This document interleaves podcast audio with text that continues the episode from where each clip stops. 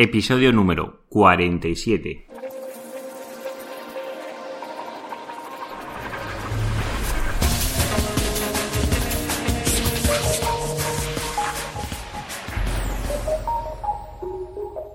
Muy buenos días queridos oyentes, nos encontramos un día más con el podcast de SEO Profesional, el programa donde hablo o narro pues todas las experiencias de posicionamiento online mías y os explico cómo vuestros proyectos pueden ganar visibilidad a través de acciones orgánicas sobre posicionamiento web y también no tan orgánicas porque también estamos hablando pues de todo el tema de pago por clic, como es el SEM, pues que me vais haciendo preguntas y yo también tengo preguntas sobre este tema.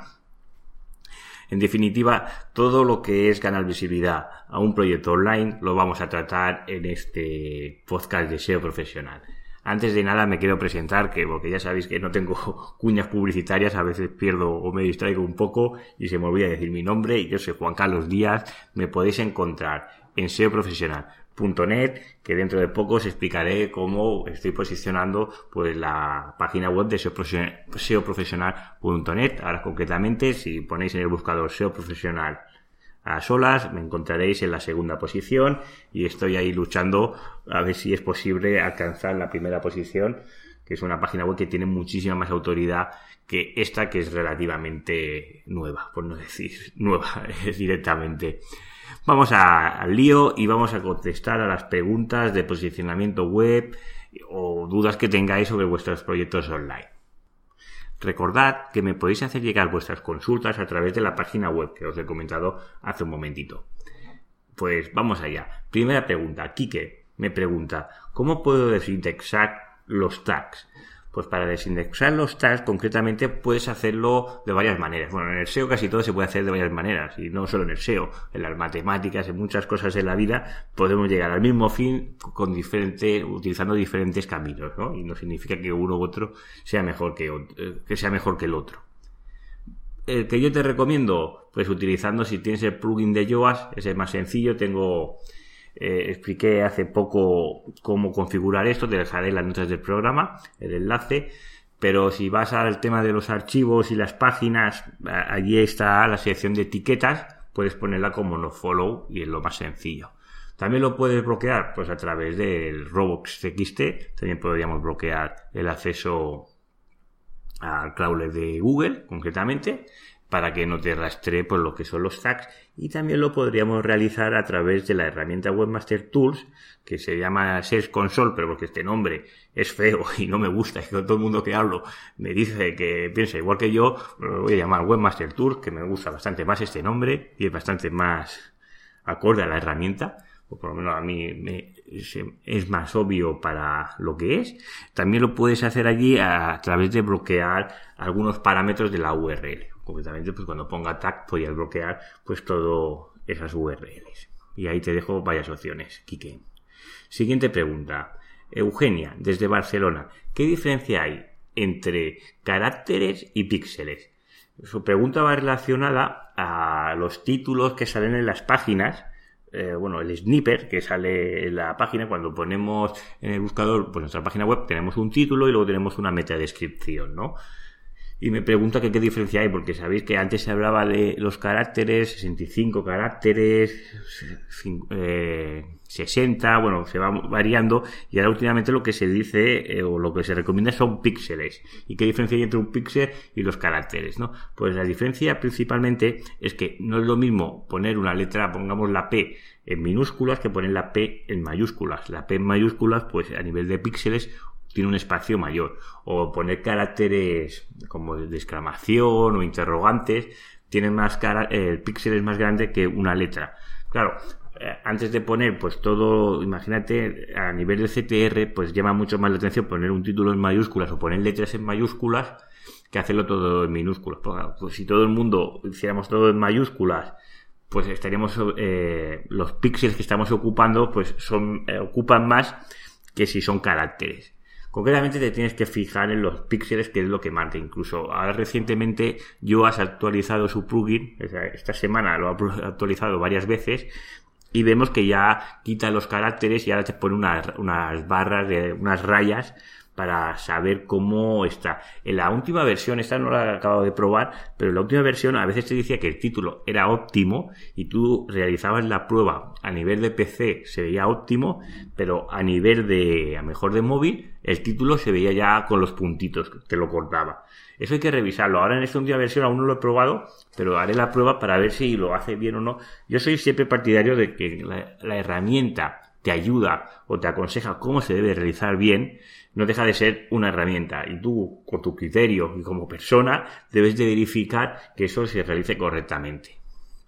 Y muy relacionada con esta pregunta, me pregunta, si los títulos sobrepasan estos caracteres, Google me puede penalizar, como, bueno, sabéis que las recomendaciones es que no excedamos de los 487 píxeles lo que es el título de la, de la página. Eh, ¿Qué pasa si supero este título? ¿Me va a penalizar? No, Google no te va a penalizar, solo que el título te lo va a cortar y te va a poner esos puntitos. ¿Y qué efecto tiene esto para el SEO? Pues que tu CTR va a bajar. Si tus competidores, imagínate que estás en segunda o tercera posición, o en la posición que tú quieres, pero tus competidores tienen el título descriptivo que se ve completamente y el tuyo está cortado por los puntitos, esto te va a bajar el CTR y está comprobado, alrededor de un 40%, para ser más exacto según los últimos estudios que he visto.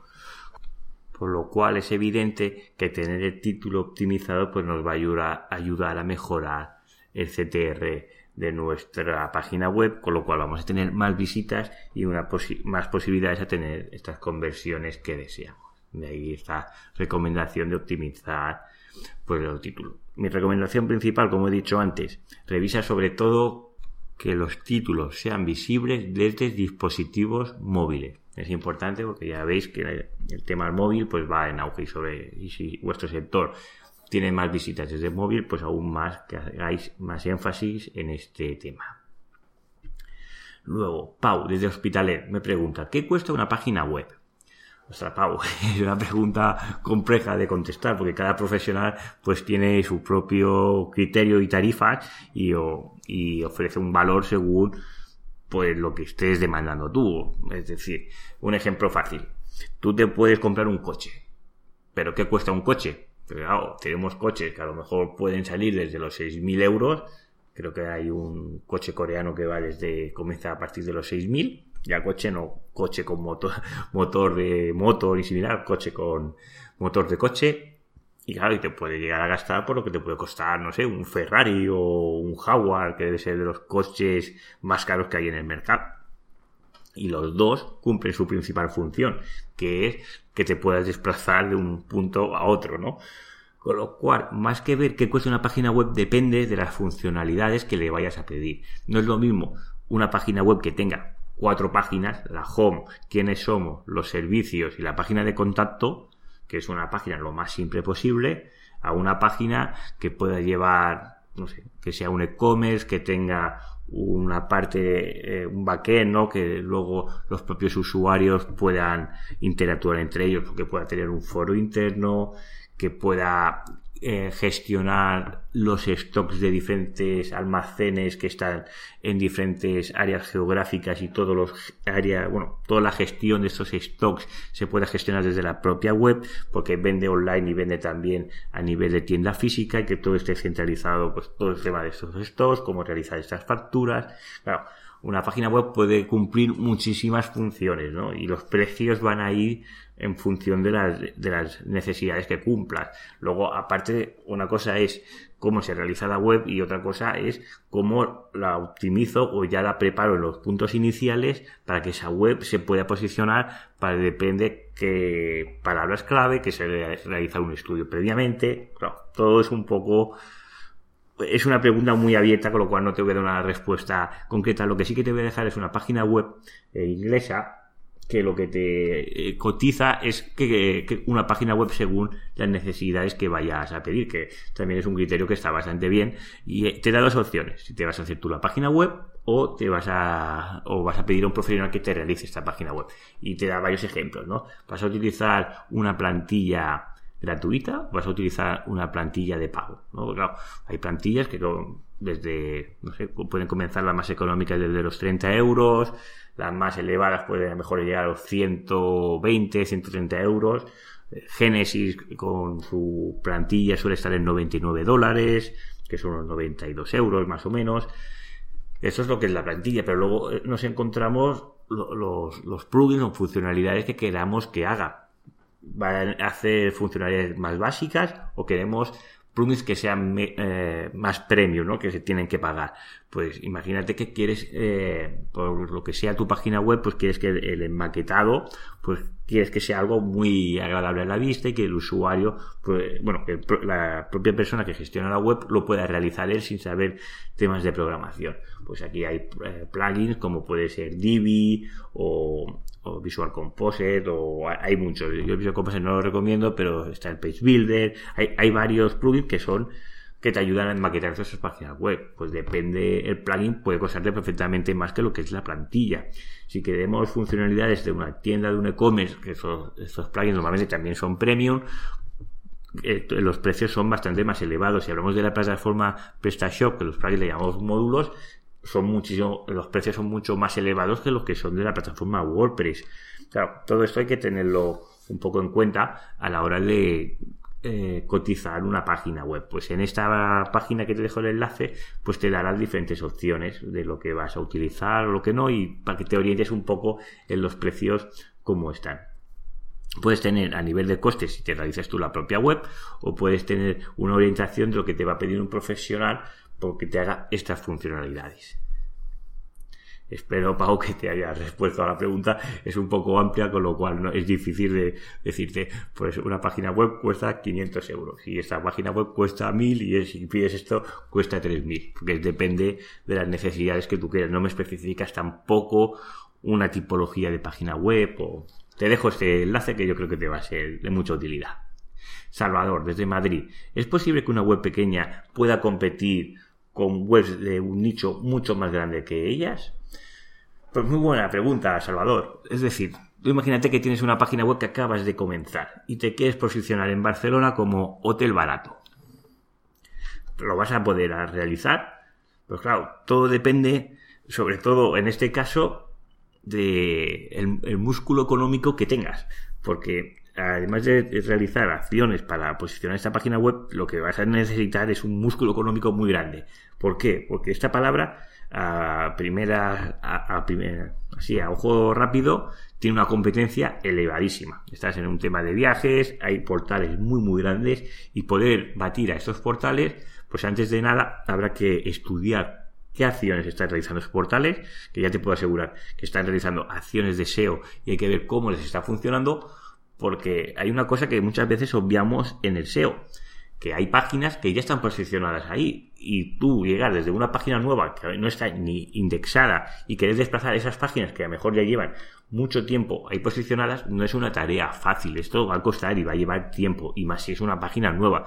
No es lo mismo que tú estés posicionado como hotel barato en cuarta posición y quieres intentar llegar a la primera o estés en segunda página, que estés en, no sé, en la página, en la posición 21 y quieras introducirte en la primera, en la primera página de Google, a directamente no salir por ninguna búsqueda de este como del barato. Pues la dificultad es mucho mayor y esto qué te va a llevar pues te va a llevar un SEO en el tiempo mucho más largo y hay que llevar unas estrategias mucho más potentes a la hora de posicionar esto. Y esas estrategias a nivel de músculo financiero van a ser mucho más elevadas que eh, seguramente pues la persona que está en cuarta posición intente llegar a la primera. Ten en cuenta que, eh, concretamente, el tema de los hoteles, pues los SEOs de esas empresas ya están en plantilla, con lo cual ya tienes una persona que está ahí día tras día y eh, muchas veces no es una, son varias empresas que están ahí, bueno, varias personas y muchas veces incluso se subcontrata parte de ese trabajo a empresas externas, con lo cual hay que valorar si es factible o no. Yo te pongo un símil muy fácil y es con el pago por clic. Se dice que si pagas, todo el mundo puede salir primero. Y eso es un falso mito, que si pagas vas a salir primero en AWS. ¿De acuerdo? Eh, aquí tengo otra pregunta que ahora que viene después de esta, que va un poco relacionado a esto, que lo enlazaré después. Pero imagínate que tú quieres salir vendes, vendes másters de universidad, ¿vale? Sabemos todos que estos másters pues tienen unos precios elevados. Muchas veces superan los 3.000, 5.000 y 6.000 euros. Incluso depende del máster, puede incluso superar los 10.000 euros. Son precios elevados, ¿de acuerdo? Y tú quieres captar clientes a través, pues, de, de saliendo en los anuncios patrocinados que salen en las primeras cuatro posiciones en Google. Eh, pues, Master Online concretamente tiene 1.900 búsquedas. Y, la búsqueda es una palabra, Master Online, que es muy abierta, no tiene ninguna, eh, ninguna intencionalidad de buscar eh, más, es decir, de comparar máster, de adquirir máster en tu ciudad, porque normalmente sueles buscar un máster que esté local, geolocalizado en tu ciudad, ¿no? Pues si soy de Barcelona, pues seguramente no me interesa el máster que está en Madrid, porque si es presencial, pues me gustará ir a las clases que están en Barcelona y no en Madrid, o, en otra ciudad de, de España, ¿de acuerdo? Pues si quisiéramos intentar posicionando por esta página porque quieres salir en las primeras posiciones o quieres captar gente que, busque esta palabra clave, pues supongamos para salir primero en un cálculo rápido, pues tenemos 8 euros de coste de puja y tenemos 1.900 búsquedas al mes, pues estamos hablando de unos 15.200 euros por esta keyword. Claro, es un precio muy muy potente. Y claro, todo el mundo tiene este presupuesto para poder invertir en estos másters. Pues claro, esto es mensual y solo estás hablando de un, de un término, que normalmente se suelen añadir muchos más términos. Dice, bueno, Juan Carlos, que claro, Master Online no, su nivel de conversión, pues a lo mejor es pequeño porque es una palabra muy abierta. Vámonos a un máster más concreto, ¿vale? Pero cuando nos vamos a un máster más concreto, las búsquedas descienden, pero el precio por puja aumenta. ¿Por qué? Porque todo el mundo queremos salir por las palabras que convierten. Es decir, un máster online gratis la puja, estoy convencido que debe ser mínima, porque nadie le interesa esa palabra a nivel de, eh, de pago por clic. A lo mejor, como SEO sí que es interesante porque luego puedes dar una introducción gratis y luego introduces el, el, lo que es el curso o el máster ya de pago, ¿no? Pero vámonos al ejemplo que estamos. Máster online digital pues eh, eh, Máster de Marketing Digital concretamente tiene 880 búsquedas. Ya vemos que es mucho menos que Máster Online. Pero claro, estamos ya especificando qué tipo de máster, con lo cual ya estás buscando algo más concreto. Esta puja está en 13 euros.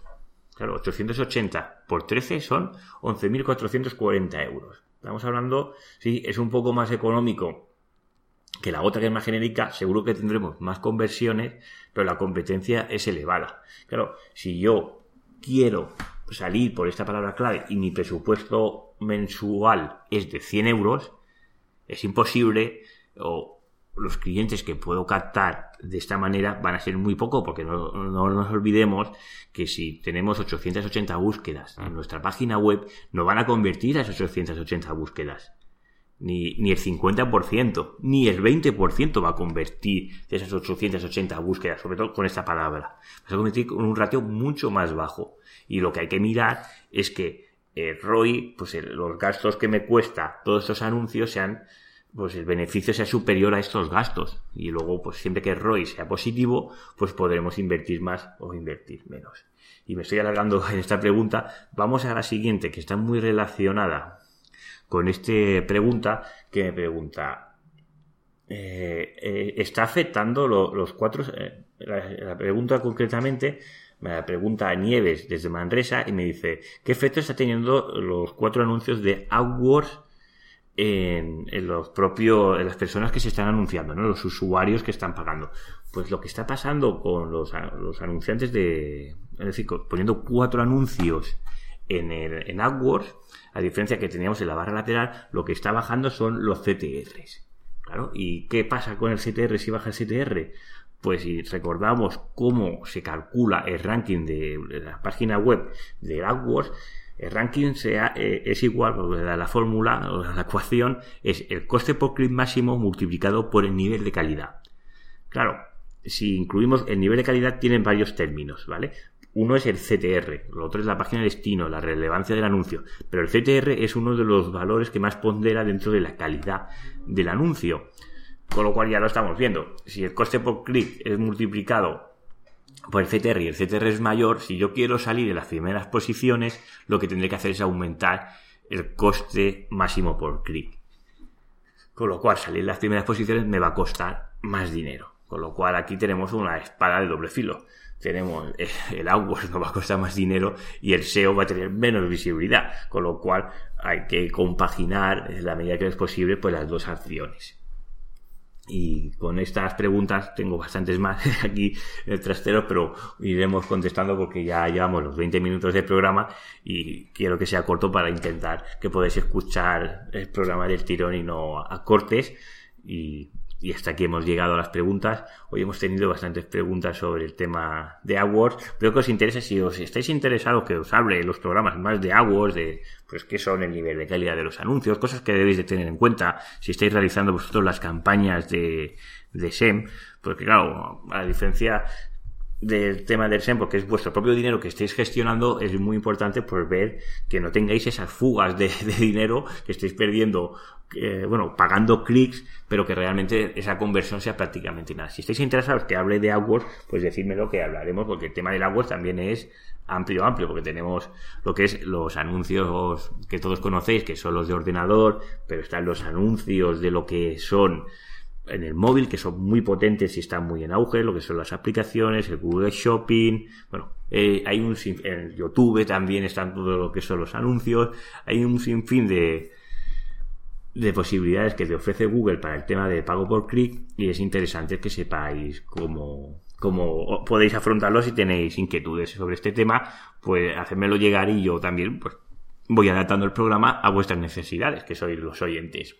Y llegados hasta aquí, os quiero pedir si no es mucho solicitar, si no lo habéis realizado ya, pues esa valoración de 5 estrellas en iTunes, porque me ayuda muchísimo y os doy mil gracias a todas las personas que habéis realizado esas valoraciones positivas y también os doy mil gracias a todas las personas que habéis hecho un like o algún comentario en la plataforma de iVoox. Muchísimas gracias. Pues comenzamos la semana con SEO. Os deseo muy buen lunes, que tengáis una gran semana y nos vemos el miércoles con más, bueno, con más preguntas, no, con otro podcast de SEO profesional.